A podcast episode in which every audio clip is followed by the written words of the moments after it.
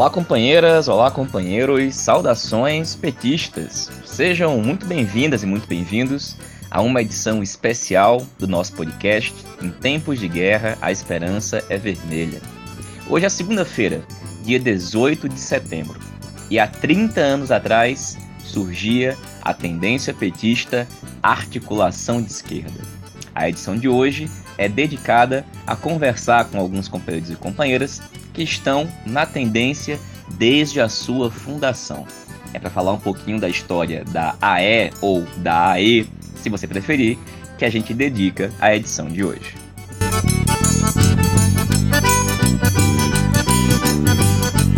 E para falar um pouco dessa história, a gente vai conversar hoje com a companheira Irine Lopes, do Espírito Santo. Olá, Irine. Oi, Patrick, tudo bem? Saudade de você.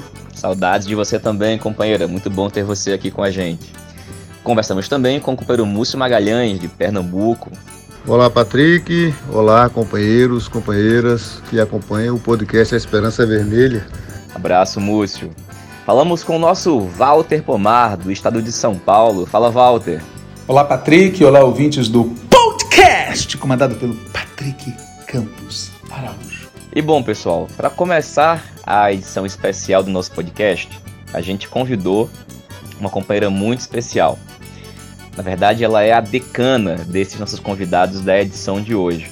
É a companheira Sônia Hipólito, que atualmente mora no Distrito Federal. E a gente pediu para que a Sônia falasse um pouquinho para a gente de como ela começou a sua militância que a levou ao Partido dos Trabalhadores, à fundação do PT e bem como a criação da articulação de esquerda no ano de 1993. E, evidentemente, falar um pouquinho da importância da tendência na organização e na construção do PT desde então. Olá, eu sou Sônia Hipólito, tenho 77 anos, comecei a militar aos 17 anos. Então se pode dizer que são 60 anos que eu estou na batalha, de formas diferentes, épocas diferentes, conjunturas mais distintas possíveis, mas não larguei a luta e não vou largar até hoje. Claro que hoje, com a idade, a coisa fica um pouco mais complicada. Então, eu comecei a estar no movimento estudantil em São Paulo, depois mudei para o UNB em Brasília, onde passei a fazer comunicação. É, depois da comunicação, eu resolvi fazer geologia. Porque essa mudança, quando eu mudei para geologia, eu já já era ditadura, já se pensava em outras coisas, já tinha vários companheiros engajados na luta armada.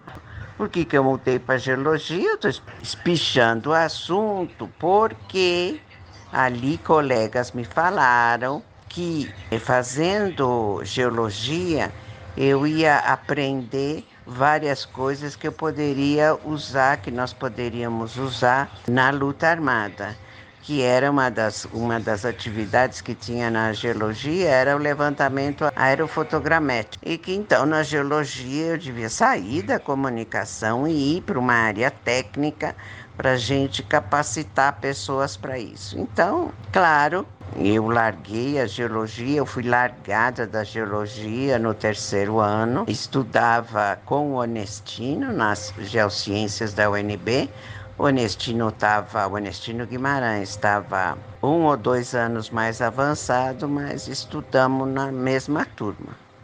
Depois a militância ainda continuou em movimento estudantil, Congresso da Uni, fui delegada ao Congresso da Uni, famoso em 68. Em seguida já estava militando bastante na LN, Ação Libertadora Nacional, a luta armada, que era o único caminho que se tinha para vencer a ditadura militar. Passam-se muitos anos depois disso, a prisão no Congresso de Biúna, prisão já na Operação Bandeirantes, no DOPS, exílio, Chile, golpe de Allende e, bom, enfim, asilada na, Fran na Alemanha depois transferi para a França, onde meu companheiro conseguiu asilo também. Ficamos uns dois anos na França, mais ou menos. Aí, em 75, com a Revolução dos Cravos e a libertação das ex-colônias na África, nós mudamos para Moçambique. Fomos lá como voluntários trabalhar na República Popular de Moçambique, junto com o Samora Machel. Na volta, depois da anistia, um tempo depois, eu voltei para o Brasil e daí tomei conhecimento real de o que era o PT, como era, quem era o Lula, porque lá em Moçambique a gente não tinha notícias. O Lula era um grande desconhecido naquela época. Me filiei ao PT logo que nós chegamos, acho que foi mais ou menos em 81, 82. Daí, com um certo assessoramento de Frei Beto, tal, fui trabalhar com Djalma Bom para as eleições. E bom, e daí começou minha militância, primeiro assessorando Djalma Bom na área parlamentar, que, que eu sabia muito pouco, né? Estava chegando de tantos anos fora do país. Mas, enfim, todo mundo estava, o PT estava começando, tudo estava começando. Então, éramos todos bastante inexperientes nessa época em termos de, de mandatos parlamentares. O Djalma se elegeu e eu continuei com ele. O PT, nessa época, era o partido que aglutinou antigos revolucionários né, da época de luta armada, de várias tendências políticas, muita gente exilado, estudantes, enfim, gente que sonhava e lutava por um Brasil livre, soberano, socialista. Então o PT PT aglutinou um exército muito bom, muito diverso, com experiências muito diferentes e nesse e nessa aglutinação e nessa organização foi se tornando de fato um partido que buscava o socialismo, buscava a libertação, buscava a liberdade, enfim, era um país para era um partido para transformar o país. E assim foi o PT nos primeiros anos. É um partido que começou a fazer grandes diferenças na articulação do movimento sindical, nas lutas do movimento sindical. É o partido, o primeiro partido que começou a ter políticas para os movimentos populares, que se chamava populares, não tinha ainda movimentos sociais. Quer dizer, o PT foi o partido que foi abrindo as portas que nunca tinham sido abertas para as mais diferentes lutas, seja a luta de classes e a luta para conquistas sociais. Levavam o que deveriam levar mais para frente a um confronto de lutas de classe e o fortalecimento do partido. Mas logo, logo, o PT começou pelas discussões, tudo, tinha que participar do institucional, afinal, precisava ter algum tipo de poder, precisava dirigir o país, e para dirigir o país tinha que disputar as eleições. E aí começou. Eu acho que começou bem com as candidaturas do Lula, um e outro prefeitos, tal. Mas com o passar do tempo, o partido foi começou a perder suas características de luta, de combate, da luta de classes, né? de não se abaixar, não, não baixar, não se vergar frente aos inimigos. E começou a tornar mais amplo, absorvendo muitas políticas que não necessariamente eram do PT, de origem, de nós que fundamos o PT, da turma que fundou o PT. E daí com foi surgindo um descontentamento bastante grande dentro do PT frente às políticas que a maioria do partido, que nessa época se chamava articulação, eu acho. A articulação era a tendência praticamente única e, sei lá, 90% majoritária. Todo, todos nós fazíamos parte dessa articulação, né? Mas começamos um grupo começou a se organizar para se contrapor de fato ao, aos rumos que a articulação majoritária estava levando o PT. Daí teve um encontro do partido, acho que foi encontro, ainda não era congresso, que nós, já mais articulados, apresentamos documento A Hora da Verdade, apresentamos a esse encontro. E daí teve embates fortes lá, muita disputa, muita coisa. E desse, desse manifesto, A Hora da Verdade, assinado por muita gente, que no começo éramos todos, sei lá, hora da verdade, em função do nome do manifesto, né? Com o passar dos, dos meses e a continuidade, nós nos organizando enquanto não lembro quando que se definiu o nome articulação de esquerda, mas enfim, o Hora da Verdade de um manifesto acabou se, se caminhando para a articulação de esquerda. Foi muito acertada a criação da articulação de esquerda, porque realmente o partido estava tomando rumos, como eu já disse antes, totalmente diferentes daquilo pelo qual ele foi fundado. Né? E nós continuamos por todos esses anos, 30 anos que agora comemoramos, são muitos anos, nós continuamos existindo, fazendo política partidária, mas defendendo sim as nossas posições e disputando as nossas posições dentro do partido. Né? A gente nunca deixou de militar no PT. Nós éramos uma tendência dentro do PT que tinha posições distintas da do campo majoritário articulação. Por isso acabamos virando articulação de esquerda, que uns gostaram, outros não gostaram do nome, mas enfim, ficou articulação de esquerda até hoje. Sônia, companheira, muito obrigado por participar dessa nossa edição especial aqui do podcast. Muito, mas muito bom ouvir tua história, saber como foi o teu início de militância e as opções que te levaram a militar no PT e ajudar a construir a articulação de esquerda. E, gente, essa edição vai ser de escutar muitas histórias como essa.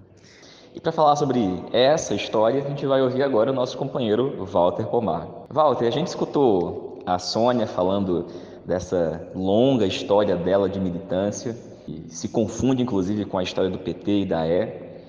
Conta pra gente um pouquinho, Walter, da tua trajetória militante no PT, mas também conta para nós a história de como foi que surgiu a articulação de esquerda e como foram seus primeiros anos, porque daqui a pouquinho a gente vai ouvir também aqui o Múcio, a Irine, o Júlio Quadros e cada um de vocês vivenciou esse momento de surgimento da tendência, os primeiros anos do PT, as mudanças que o partido sofreu pós-eleição de 89, de formas diferentes. Então vai ser muito legal quem está nos ouvindo aqui ouvir a perspectiva de cada um e cada uma. Walter, então conta pra gente o início da tua militância no PT e também a história da articulação de esquerda ao longo desses últimos 30 anos.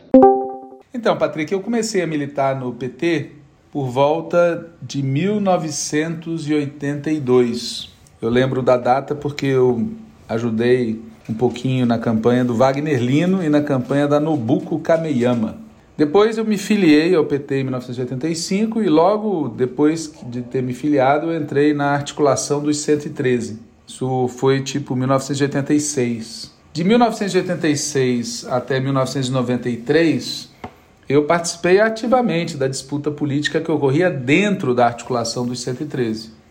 Num certo momento, surgiu dentro da articulação do 113 um campo meio informal que a gente chamava de esquerda da articulação.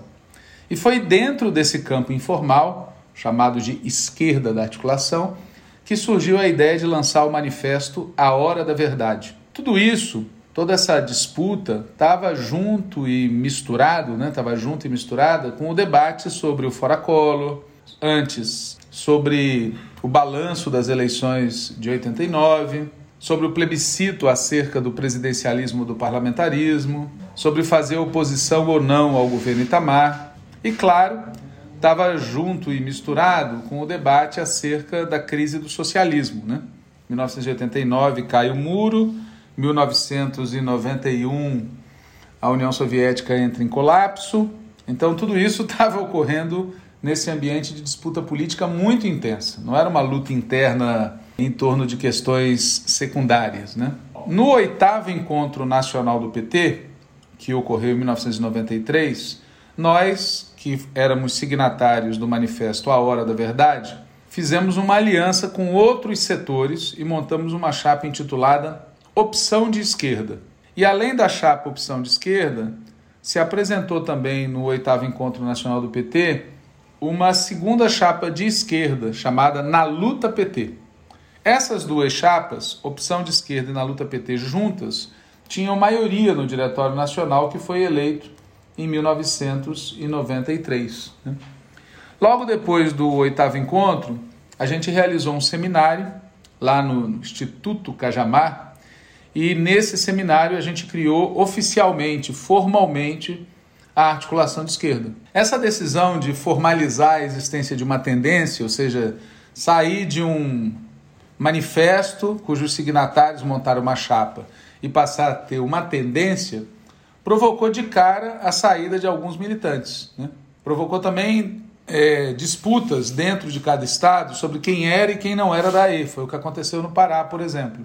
E provocou um inconformismo de alguns que ficaram dentro da articulação de esquerda, mas ficaram mal-humorados, porque não queriam que existisse alguma coisa formalizada. No fundo, no fundo, não queriam romper é, os laços, não queriam queimar as pontes com a direita da articulação, com a direita da articulação dos 113, que a essa altura já tinha também assumido o nome de Unidade na Luta. Esses que estavam inconformados com a decisão de criar a articulação de esquerda se concentravam no estado de São Paulo e, inclusive, se autodenominavam sempre HV, meio que para marcar uma diferença em relação a essa decisão de criar a articulação de esquerda. Bom, logo depois que a gente criou a AE, veio a eleição de 1994, e na eleição de 94 as diferenças entre nós foram ficando bem explícitas, né?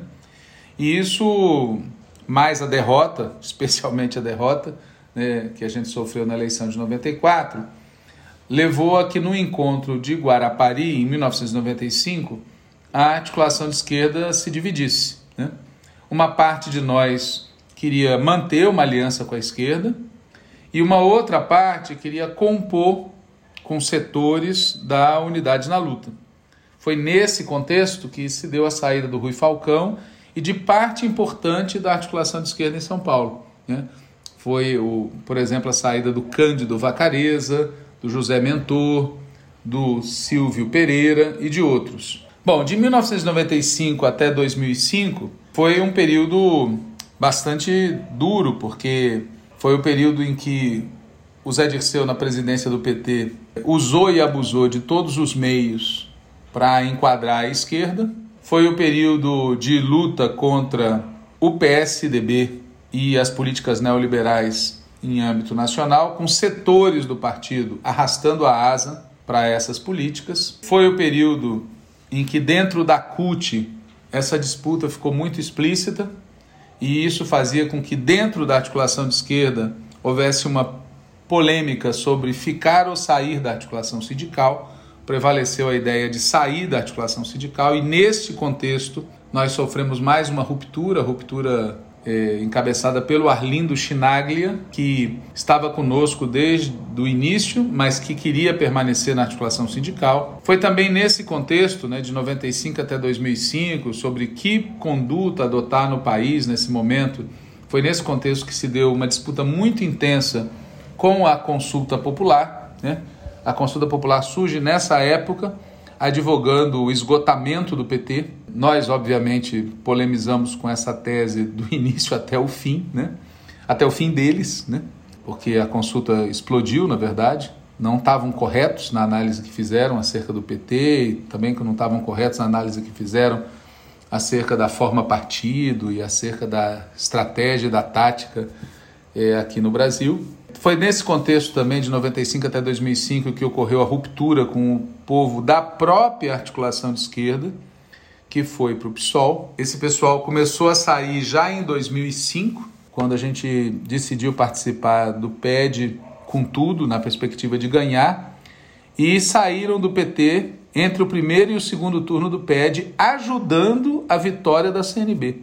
Essa é uma história que sempre tem que ser lembrada, né? Figuras como Gilberto Maringoni, por exemplo, que depois foi candidato a governador em São Paulo, eh, e outros tantos, é, saíram do PT entre o primeiro e o segundo turno do PED e que na prática contribuíram para a vitória da CNB. A gente podia ter ganho o PED de 2005. Aliás, nós da articulação de esquerda poderíamos ter ganho e no segundo turno era possível a vitória da esquerda. Né?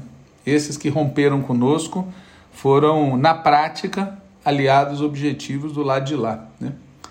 E Houve uma disputa nesse período também sobre a linha do partido nas eleições de 2002 e sobre a conduta do partido frente ao governo que teve início no dia 1 de janeiro de 2003. Bom, já é história tudo isso, né? A gente sabe que a política adotada no início do governo foi uma política hegemonizada pelas ideias do Antônio Palocci, e isso nos colocou é, somado a outros fatores, frente a uma crise imensa, é, a chamada crise do mensalão, né? mas é, essa crise podia ter custado a sobrevivência do PT e não custou porque houve uma reação da base do partido. Né? Nós participamos ativamente dessa reação, é, com ênfase na nossa participação no PED de 2005. E quando terminou o PED, o partido renovado, uma direção nacional em que o antigo campo majoritário já não tinha maioria e o governo mudando de orientação, né? saindo da linha Palocci-Dirceu e indo pouco a pouco para a linha Dilma-Guido Mantega. Né? E isso, paradoxalmente, ou seja, aquilo que foi uma vitória nossa, nos causou uma pressão muito grande, porque como nós não tínhamos a presidência do partido e não éramos isoladamente força majoritária no Diretório Nacional, e como a transição de uma política para outra foi feita é, de forma muito pactuada, né? o resultado foi que, à medida que a política do governo se aproxima daquela que a gente defendia, a pressão sobre nós para que a gente parasse de fazer a disputa cresceu demais. E essa pressão vinha de vários lugares diferentes. Né? Tinha o pessoal que queria que a, a, a tendência se submetesse à dinâmica que já estava em curso no PT de submissão aos mandatos parlamentares, de submissão aos governos municipais, estaduais, ao governo federal, de submissão ao grupo majoritário na luta interna. Né? Isso foi muito forte em outras tendências da esquerda do PT e também nos afetou. Muitas das cisões que a gente sofreu nesse período são produto disso. É, a mais grave delas foi quando um grupo vinculado a, já na época, construindo um novo Brasil, né, articulou com setores da própria articulação de esquerda uma operação para tentar conquistar maioria num congresso nosso, pagando a filiação de pessoas à tendência com o objetivo de construir maioria no congresso da tendência. Então, é, essa pressão que a gente sofreu foi muito intensa, né? E apesar disso, a gente acertou bastante nesse período na linha política, né? E a maior prova disso foi as resoluções que nós aprovamos eh, em 2015, a percepção que a gente teve de que tinha mudado profundamente a dinâmica da luta política no país, que a classe dominante ia vir para cima de nós com absolutamente tudo e que a gente precisava de um partido para tempos de guerra. Né? Na época, muita gente deu risada dessa, dessa fórmula, hoje ela é aceita por muita gente, né? pelo menos na aparência. Né?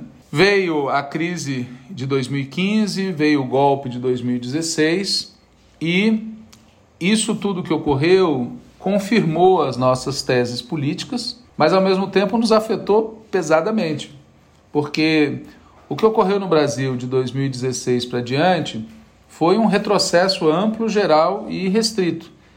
E em nome de combater esse retrocesso, uma parte do partido ressuscitou as teses que a história tinha derrotado. Ressuscitou a ideia das alianças amplas, gerais e restritas que levaram à famosa Frente Ampla. Né? Em nome da luta correta contra o neofascismo, se, se ressuscitou uma linha política incorreta de frente ampla, geral e restrita. E isso tudo desemboca no momento atual, né?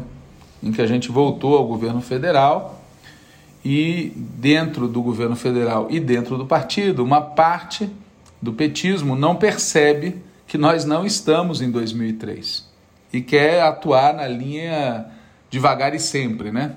Não percebe que nós não temos tempo, que o tempo corre contra nós. E ao mesmo tempo, eh, nós estamos num ambiente de lutas sociais ainda muito modestas. O conjunto da esquerda está muito recuado. Basta ver o PCO, que virou uma coisa inacreditável, considerando que saíram do PT em 89 porque achavam que o PT era muito moderado e hoje viraram um partido é, esquisito, para não dizer outra coisa. Basta ver também o PSOL, né, que está se adaptando à dinâmica é, parlamentar sem ter as qualidades e as características do PT, mas incorporando vários dos seus é, defeitos. Basta ver o que aconteceu com a consulta, que explodiu, né? E uma parte da ex-consulta vai discutindo a entrada no PT sem que isso signifique necessariamente participar e apoiar posições mais à esquerda. É, e basta ver também a conduta de vários setores da esquerda petista que não contam para a base no que votaram ou no que deixaram de votar no Diretório Nacional do PT. Então, nesse contexto, não é nada fácil a nossa vida, né? nada está garantido. A única coisa líquida e certa para nós é que a gente não quer ter um grande passado pela frente, entendeu? A gente não quer ficar falando, ah, no passado nós fizemos isso, acertamos naquilo, etc. Nós queremos ser maioria no PT, nós queremos que as nossas ideias ganhem maioria dentro do partido. E nós não abrimos mão de travar a boa disputa. Né? É por isso que em todos os espaços, na UNE, na CUT, é, no parlamento, no Diretório Nacional do PT, a gente se esforça por participar dos debates, é, demarcar as posições, contribuir para que a situação fique clara né, para todo mundo, ou fique escura, se for para adotar uma linguagem mais adequada. E é por isso que a gente acha que vale a pena manter a articulação de esquerda, né? pelo papel que ela vai cumprir daqui para frente, não exatamente pelo papel que nós já cumprimos, que a gente avalia positivamente mas o que vale mesmo é o que faremos nesse próximo período da história. É isso, Patrick. Valeu, Walter. Obrigado, companheiro. E, gente, vamos ouvir agora, lá do Espírito Santo, a nossa companheira Irine Lopes. A Irine atualmente é deputada estadual pelo PT Capixaba, militante do PT, fundadora da articulação de esquerda. Irine, por gentileza, companheira, conta para nós também a tua trajetória né, e como você acompanhou o surgimento da E e a importância da tendência, na tua opinião, dentro do PT ao longo desses anos. É, como que eu vivi esse momento da fundação da articulação de esquerda? Eu vivi esse momento com uma grande expectativa e, e com uma esperança de construir uma corrente democrática e que produzisse bastante dentro do PT para fazer a disputa de rumos eh, de um partido classista e que pudesse discutir os interesses dos trabalhadores, da juventude, das mulheres, do povo do campo, as questões pertinentes a direitos humanos. Então foi para mim um momento bom, positivo, afirmativo e isso impulsiona ao ser informa ao ser a ver, a ver como muito positivo a constituição da articulação de esquerda e a constituição da articulação de esquerda foi muito vigorosa por contar com quadros muito representativos dos trabalhadores e das trabalhadoras. Gente, gente ligada à luta pela terra, gente ligada à luta sindical, gente ligada a luta da educação. Então, assim, para mim foi, foi um momento ímpar, inesquecível. E a, a expectativa era dessa influência dentro do PT que pudesse democratizar. Então, assim, era ter a tendência organizada em todos os estados, era crescer no, no, no tamanho, eh, nas direções, era ter organização de base e era também forjar quadros públicos para influenciar o PT de fora para dentro. Até porque nunca acreditei que a gente influenciasse para valer de verdade mesmo, que pudesse influenciar rumos do PT só na luta interna. O debate público e a opinião pública favorável a é, ter setores da sociedade que, junto conosco, protagonizasse pro, é, debates importantes, é, para mim era, é, era e é central, porque dentro das paredes do PT não acreditava naquela época e acredito menos ainda hoje que seja o suficiente para mudar os rumos do PT. Então, é isso, é isso que eu vejo. Eu já disse para o Página 13 que uma das minhas é, uma das minhas tristezas, uma coisa que me deixa inconformada foi a luta interna dentro da corrente, assim, recorrentemente a luta interna dentro da corrente, que é, acabou nos fracionando muito e hoje a articulação de esquerda não tem o tamanho que eu acho que seria necessário dentro e com quadros públicos para fazer o debate no momento mais perigoso pós 64 que nós vivemos, que é esse momento e, é, e que é um momento, inclusive, de disputas é, internacionais intensificadas intensificadas pela crise do capital e pela forma com que o capital quer resolver essa crise, dizimando uma parte da sociedade, aprofundando a, a, intolerância e o preconceito, destruindo, esfacelando a questão da empatia. Então, assim, é uma. ganhando a guerra da comunicação sempre. Então, assim, é um momento da luta contra o capital que eu achava que nós deveríamos estar maiores, até para que nós pudéssemos influenciar mais um PT que tem um desafio histórico grande, grandioso, pesado, difícil, com esse crescimento da, do neofascismo no Brasil e um governo liderado por um petista da estatura do Lula, ah, mas uma verdadeira arca de Noé, né? essa nossa aliança ampla, amplíssima e um país que retrocedeu profundamente no processo democrático e que está com pouco tempo, está com pouco tempo por causa da voracidade internacional, por causa da compressão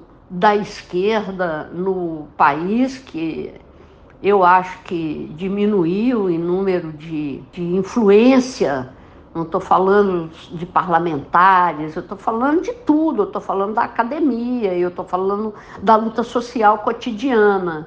Então, é necessário uma, um esforço para uh, manter a organização e a ampliação da articulação de esquerda. Um abraço aos queridos companheiros e companheiras. Valeu, Irine. Obrigado, companheira. E daí do Espírito Santo a gente vai para Pernambuco, de onde a gente vai ouvir agora o nosso companheiro, camarada Múcio Magalhães. Múcio, a gente já ouviu aqui a Sônia, Walter, a Irine. Agora a gente queria ouvir a tua perspectiva, como é que foi o processo pelo qual você iniciou tua militância no movimento estudantil, no PT e, obviamente, como você acompanhou o processo de criação da articulação de esquerda, se tem algum detalhe curiosidade que você quer compartilhar conosco? E, óbvio, na tua opinião, o papel que é, desempenhou e está desempenhando no partido ao longo desses últimos 30 anos.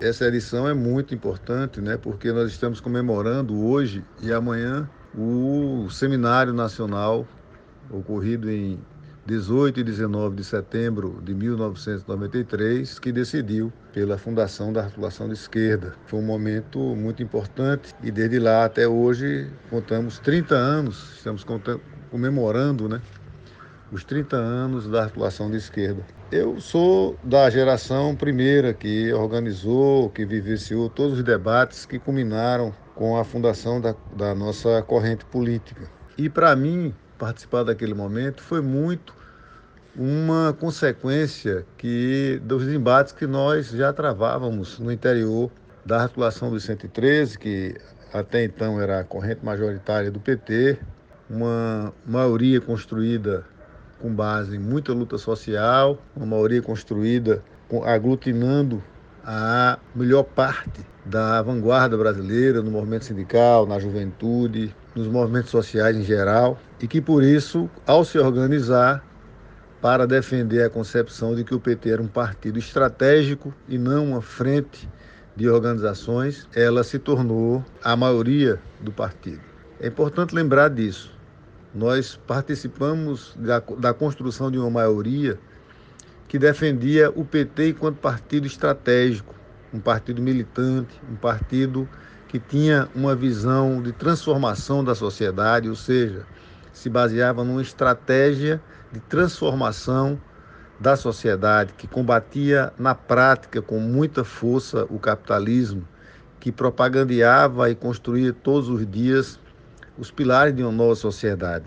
Porque no PT tinha uma série de grupos, tinha uma série de organizações que compreendiam que o PT era apenas uma frente tática, uma frente que seria tipo um MDB vermelho, um MDB de esquerda, onde as organizações que vinham do tempo da ditadura militar é, poderiam sobreviver dentro de um guarda-chuva e ali poderiam continuar a sua autoconstrução, poderiam continuar a desenvolver a sua política dentro de uma frente que caberia todo mundo. Então, nós estávamos no 113 por isso, por entendermos que ali estava sendo construído o partido estratégico da classe trabalhadora, ferramenta fundamental de organização, de mobilização, de formação política e, portanto, uma ferramenta indispensável na construção do socialismo no Brasil. Com o passar do tempo, ao se tornar a maioria, o 113 também já tinha, já, já, já era detectado, já, já convivíamos dentro dele da tendência de que àquela altura já não era mais chamada articulação do 113, mas sim articulação, o nome era articulação, de pessoas que estavam ali porque era maioria. Aquele velho oportunismo de estar onde se tem poder, de se estar onde se pode é, ter facilidades para alcançar objetivos, é, muitas vezes pessoais.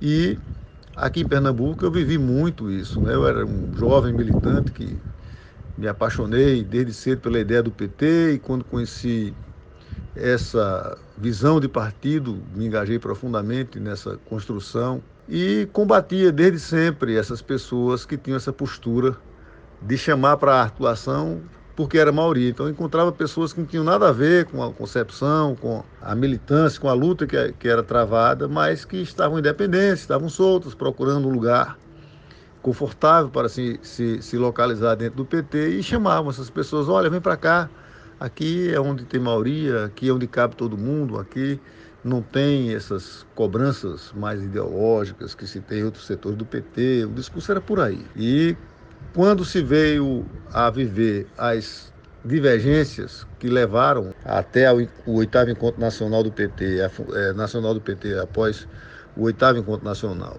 que nós fundamos a E, mas o ponto fundamental foi a realização do, do oitavo encontro, a gente já tinha uma diferença, né? Aquelas pessoas que tinham essa coisa de construir o PT com base nessa visão de PT estratégico, de luta socialista, estavam afinadas mais com as posições que não se adaptavam àquela coisa de capitular diante da crise do socialismo, de depois é, é, vacilar diante do governo Itamar Franco, né, no debate do, do plebiscito nacional de sistema de governo, é, do presidencialismo ou do parlamentarismo, fora colo e tantos momentos fundamentais para o PT que levaram a foram cristalizando divergências que levaram à fundação da E depois. Né?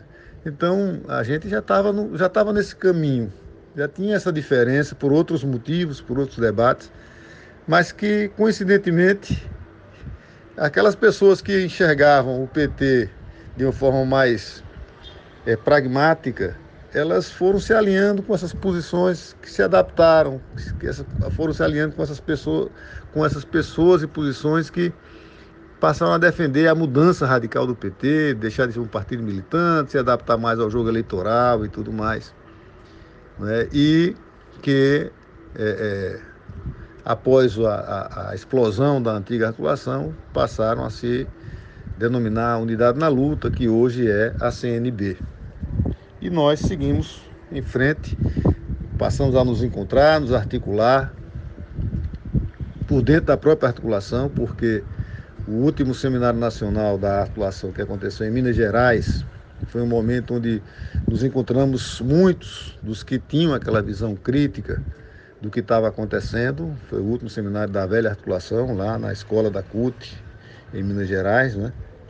E ali a gente também teve um momento importante de articulação. E depois veio uma série de fatos que se encadearam e levaram à divisão final e à nossa fundação enquanto tendência. Então, para mim foi um momento de, de, afirmação. A fundação da E, para mim, foi um momento de afirmar aquilo que eu acreditava desde o início da minha militância no PT, lá em 82, quando eu passei a assumir a minha militância política enquanto militante do PT porque antes eu tinha sido é, é, integrado né, ao movimento, é, mas não no PT. Eu entrei, integrei um grupo de militantes que existia na, na Rural, que era um núcleo é, de pastoral universitária, né? E que, que isso era 81, e eu estava ali militando e tal. Em 82 teve eleição, e aí as coisas ficaram mais efervescentes, e, e é claro que é, se cobrava uma posição e o que tinha a ver com o que a gente já fazia era o Partido dos Trabalhadores. E a partir dali eu consegui uma. Inclusive, eu queria demonstrar isso para as pessoas, né? E naquele tempo era difícil até para conseguir uma estrelinha daquela de plástico, pelo menos aqui em Pernambuco. Em São Paulo era bem mais fácil porque eram fabricadas por lá, inclusive, né? E eu encontrei um companheiro que era militante da Convergência Socialista, né? esse setor que majoritariamente hoje é parte do PSTU e tal. E, eu, e ele tinha uma estrelinha daquela vermelha de plástico. Eu fiquei pedindo a ele, rapaz, me dê essa estrelinha, porque eu queria é, usar e tal. Ele fez uma verdadeira sabatina comigo, perguntou um monte de coisa, terminou me dando aquela estrela e eu passei a usar com muito orgulho ela por dentro da universidade e foi um escândalo. As pessoas, você é louco, esse pessoal é sectário, é um bando de doido, aquela coisa toda. E eu, foi aí. É, e foi tudo isso em 82, quando a gente decidiu realmente se tornar militante do PT. De lá para cá, é, a trajetória tem sido essa. Então, participar da fundação da E, para mim, foi uma continuidade daquilo que eu sempre acreditei do que o PT deva ser. Do como ele deve ser, qual é a tarefa dele na sociedade brasileira, centralmente na luta por uma sociedade socialista no Brasil. Né? Destaco dentro dessa, desse, desse momento de fundação da E uma coisa que é fundamental, que eu gosto muito de lembrar para as pessoas. Na história da esquerda, os grandes momentos de crise, de profunda divergência, tem o condão de rachar as maiorias, de mudar a correlação de força interna nos partidos. E a fundação da atuação de esquerda e, a, e os, tudo que ela fez antes, né, um ano antes de, de tudo que aconteceu no oitavo encontro e tal, ela proporcionou a um racha da antiga maioria, proporcionou que surgisse uma nova maioria no PT, a partir da, da, da força que ela tinha no novo Diretório Nacional, somada a outras correntes políticas, que juntas é, é, constituíram a chapa Opção de Esquerda e que, somadas a, a outra chapa que tinha outro setor da chamada esquerda petista, a chapa denominada Na Luta PT, então somando a opção de esquerda e, a, e o Na Luta PT, estabeleceu-se ali uma nova maioria no Partido dos Trabalhadores, na direção nacional do Partido dos Trabalhadores. Quer dizer, nós provocamos um fato histórico que mudou o rumo do PT por um tempo. E isso foi fundamental para que o PT resistisse é, a, a a força né, dos ventos é, de, da colaboração de classe que entraram no nosso partido, como de resto em toda a esquerda mundial, como um, um, uma força incrível. Né? Então, é, é, é, o nosso surgimento provocou isso. E foi a última vez que isso aconteceu, inclusive no PT, porque fatos muito mais graves já aconteceram depois disso, a exemplo do golpe de 2016, e a maioria estabelecida conseguiu, através de mil manobras e de é, é, contornar a situação, se manter unificada e ser maioria até hoje, mesmo tendo o partido sofrido um golpe profundo, uma derrota profunda, que em situações normais, digamos assim, é, levaria a um questionamento da maioria, da linha política que guiava o partido naquele momento e verificar as responsabilidades dessa linha política com o que aconteceu e na incapacidade de organizar a defesa contra o golpe, mas nem isso levou a que essa maioria passasse por um processo de cisão, que surgisse uma nova maioria, que é, é, abrisse um debate mais profundo no partido e onde surgisse um espaço mais vigoroso, que onde as pessoas pudessem debater a fundo as posições políticas e surgisse aí uma oportunidade de mudar a correlação de forças em benefício, talvez, talvez eu digo, né, de posições mais à esquerda, as, as chamadas posições é, socialistas, as posições revolucionárias. Então, é, a, a E esse, teve esse, além do, do, muito que já fez, teve esse, esse, esse papel histórico quando, no ano de sua fundação, né, ela já tinha conseguido isso e depois, é, na, no depois que do, do, desenvolvimento do PT, no novo Diretório Nacional é, e tudo aquilo que aconteceu. São muitas coisas, são muitos, muitos eventos, é muita resistência, né? E eu acredito, por fim, que o que a gente precisa é não deixar que essa história é, seja esquecida não apenas o que nós somos depois da fundação da Fundação de Esquerda, mas o que nós já defendíamos antes, para que a gente tenha uma determinação absoluta em seguir disputando o PT, porque nós não consideramos o PT esgotado, mas seguir em frente ancorados, sem flexibilizar um milímetro do que nós fizemos no passado. O passado é o que nós fizemos no passado é o norte que possibilitou a nossa própria fundação. O presente ele tem que continuar a se guiar pelo que nós acreditamos desde 18 e 19 de setembro de 1993 e antes. Só assim a gente vai poder contribuir efetivamente para que a disputa de posições, a possibilidade da minoria se transformar em maioria, de que o PT cumpra de forma mais efetiva o seu papel na luta de classes no Brasil, é, tenha efetivamente a, a, a, a possibilidade de sucesso nessa missão. Esse é o nosso papel, continuar a existir para defender o PT, para ser uma lembrança coletiva, militante, com força, porque a existência de uma organização que tem vida militante, coletiva, é, no PT é uma, é, uma, é uma marca muito, muito forte, mesmo que seja minoritária, porque ah, o simbolismo da existência de uma corrente como a nossa vai além do seu número de pessoas, do tamanho que ela representa nas instâncias partidárias mas a gente precisa fazer com que isso continue forte, para que as pessoas é, nunca deixem de olhar para o partido e ver além dessa coisa cinzenta da colaboração de classes, a chama acesa daqueles que lutam pelo socialismo no Brasil. Esse é o papel da articulação de esquerda, é nisso que eu acredito, e isso me anima a continuar militando na nossa corrente política, a construindo e construindo o PT a partir do que a AE nos ensina a defender e a praticar.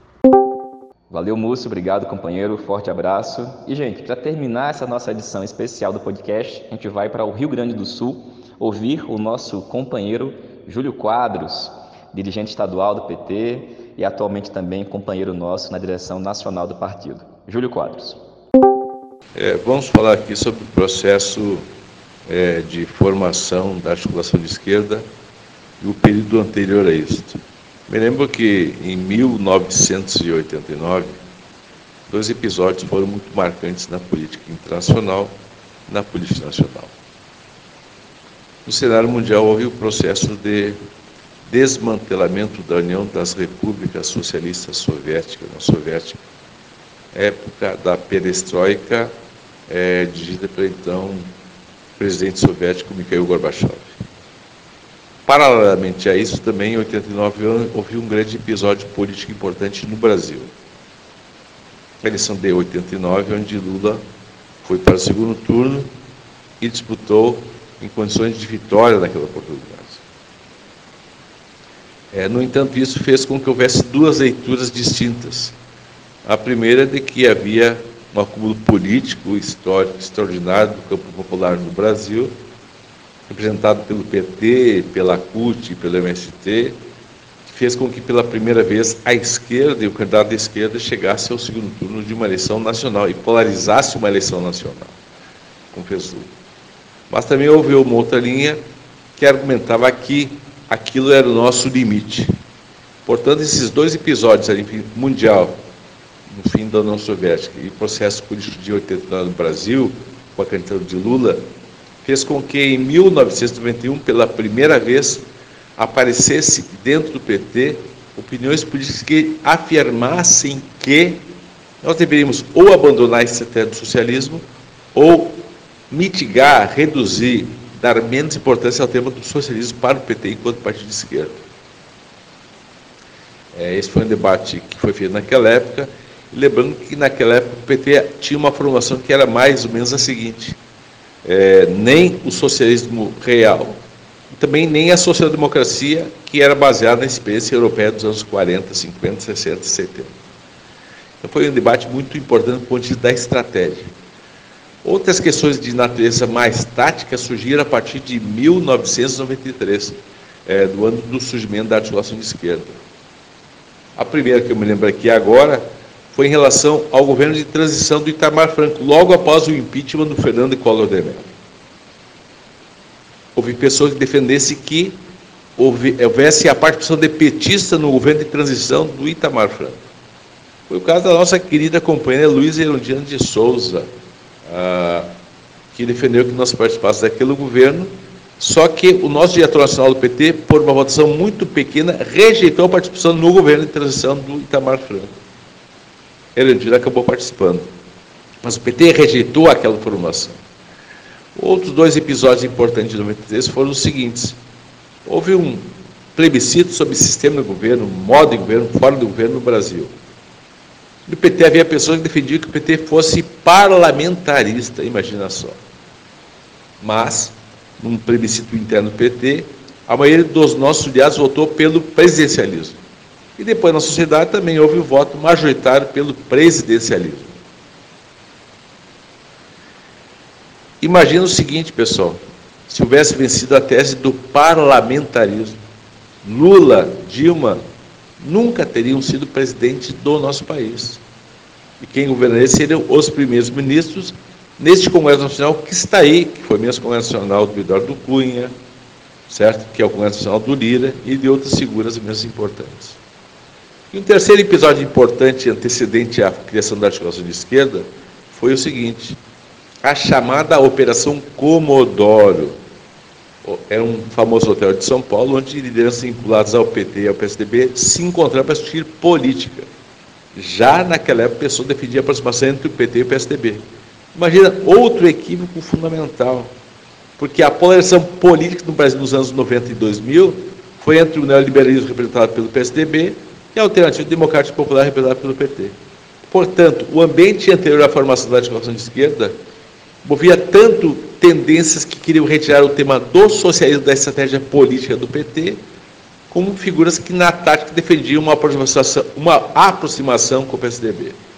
Por isso que nós nascemos, para manter o socialismo e para ter uma tática política, disputa política, cultural, ideológica na sociedade brasileira, afirmando os valores de um partido de esquerda no nosso país.